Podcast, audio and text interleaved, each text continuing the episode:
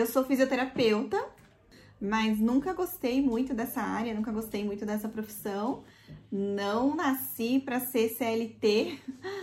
E, então, eu sempre procurei alguma coisa com empreendedorismo, sempre gostei de empreender. Eu comecei a fazer adesivos de unha artesanal. E aí deu super certo, foi uma, uma empresa assim que deu super certo, foi muito legal. Só que eu engravidei e aí é, tava muito. O cheiro né, do produto era muito forte, eu acabei parando. E depois, em 2015, ah, tive minha outra filha.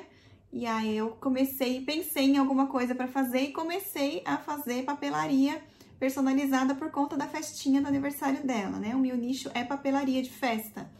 E foi dando certo desse, desse jeito. E foi crescendo, crescendo, crescendo. Mas assim, era uma loucura. Eu cheguei a, entrar num, num, num parafuso, assim, porque era muita encomenda, era muita coisa. Eu já tinha duas crianças, né? Então era muito corrido. É mãe, dona de casa, é, trabalhando e criança, marido, né, tudo. E então assim, a, a, minha rotina de eu sentia falta de ter tempo, né, para ficar com eles, para curtir mais. Eu sentia muita falta do meu marido em casa também, porque trabalhava é, turno, né? Ele faz turno, então trabalha 12 horas, dois dias sim, dois dias não. Então, os dias que ele tava trabalhando, ficava praticamente sozinha, produzindo, trabalhando, cuidando das crianças, da casa e tudo. É, o Érico ganhou a gente aqui muito fácil, né? A gente fala que a gente foi muito vendida, assim, porque eu conheci ele em 2019, em, no... em outubro de 2019, no meio de um anúncio de, de um vídeo, de vídeo de receita do YouTube. Então, no meio do vídeo ele apareceu e a gente conheceu ele, eu ouvi aquele anúncio dele, né, falando do 6 em 7, a gente nem sabia muito o que, que era aquilo. Em 2019, a gente decidiu entrar pro Fórmula aí e seguimos, né? Seguimos todo o processo aí, lançamos o semente, fizemos algumas vendas, então validamos o produto aí. É, durante o ano de 2020, eu consegui falar com ele duas vezes no 747. Ele falou, ele chamou a gente duas vezes, ele deu várias dicas legais, e a gente foi subindo, né? Foi subindo cada, cada lançamento, a gente foi escalando mais. E era tudo novo, né? Eu não sabia fazer nada, né? Não sabia gravar vídeo, morria de vergonha de câmera. Sempre fui aquela pessoa que, quando alguém aparecia numa festa com uma câmera, com uma filmadora, eu era que me escondia. Então, para mim foi muito desafiante enfrentar esse desafio de aparecer, de gravar, de é, me expor mesmo, né? Foi muito difícil. Não é fácil até hoje, né? Faz um ano já, mas ainda é uma quebra de barreira todos os dias, né? É um leão por dia que a gente mata enfrentando as críticas e todo esse processo que a gente passa, né? Se expondo. Então, para mim, isso foi muito difícil.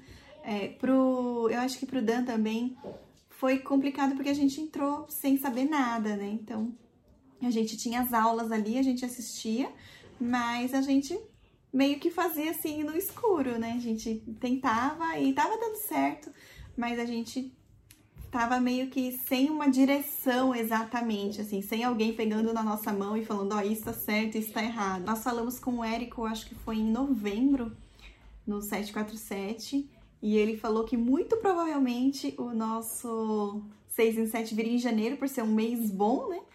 E veio mesmo. Então, nós fizemos nosso 6 em 7 em janeiro.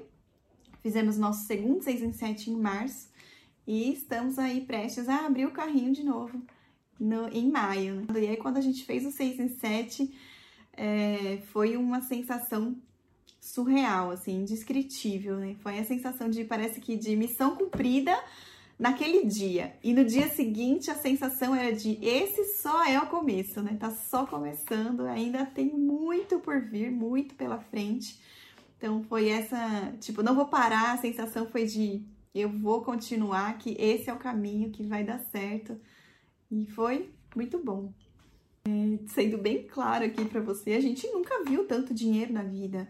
A gente trabalhava, meu marido trabalha, eu trabalhava, mas assim, era negócio meio que normal, né? Quando a gente olha para uma conta e vê 100 mil reais ali, 115, 130, 140, 150 mil, meu, aquilo é é, é de desacreditar, né? É um, parece pra gente, é uma montanha de dinheiro. Então isso impactou muito na nossa vida, né, na nossa família. A gente conseguir ajudar as pessoas, né? A gente consegue proporcionar as coisas, né? Na nossa vida, esse foi o maior impacto. E também, eu não sei se cabe aqui na resposta, mas o que transforma também a nossa vida é ver o que acontece na vida das alunas, né? Que isso me faz chorar, sabe? Quando eu recebo as meninas falando que não tinham dinheiro, que não tinha, que os filhos passavam vontade de comprar alguma coisinha e hoje elas podem ir no mercado e o filho pode escolher o que quiser e ela pode comprar e ela pode ajudar os, os, o marido a pagar as contas e que nunca imaginou que pudesse fazer isso trabalhando dentro de casa. Então, assim, isso é tão.